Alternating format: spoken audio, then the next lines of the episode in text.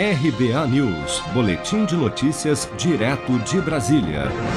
Manifestantes foram às ruas nas capitais dos 26 estados, no Distrito Federal e também em diversas cidades brasileiras no último sábado para protestar contra o governo do presidente Jair Bolsonaro e principalmente para cobrar por mais vacinas e pelo aumento do auxílio emergencial. Na Avenida Paulista, a manifestação se concentrou em frente ao MASP e se estendeu de forma mais dispersa por cerca de nove quarteirões, enquanto políticos de oposição, como a presidente do PT, deputada federal Gleice Hoffmann, pediam pelo impeachment do presidente. Vamos ouvir.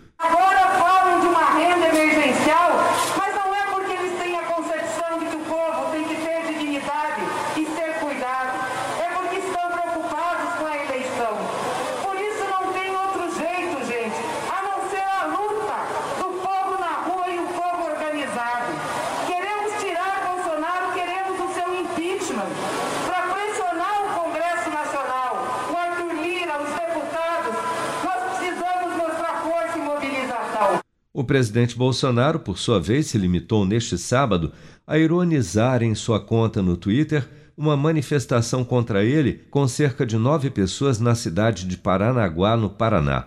Mas apesar de não haver uma contagem oficial do número de participantes nos atos ao redor do país, imagens de diversos veículos de imprensa mostraram uma adesão de público semelhante às manifestações de 29 de maio, quando também ocorreram protestos contra Bolsonaro, mas com um volume maior em capitais como São Paulo, Brasília e Rio de Janeiro do que o observado em outras cidades. Os atos deste sábado, mesmo com o registro de aglomerações, o que novamente foi criticado por autoridades de saúde e até políticos de oposição, em sua maioria foram pacíficos, exceto por uma ação isolada de um pequeno grupo de manifestantes que depredou duas agências bancárias na Rua da Consolação, na capital paulista.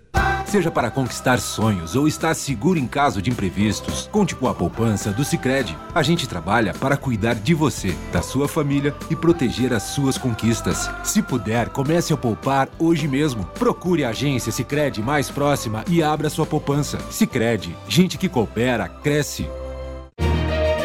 Com produção de Bárbara Couto, de Brasília, Flávio Carpes.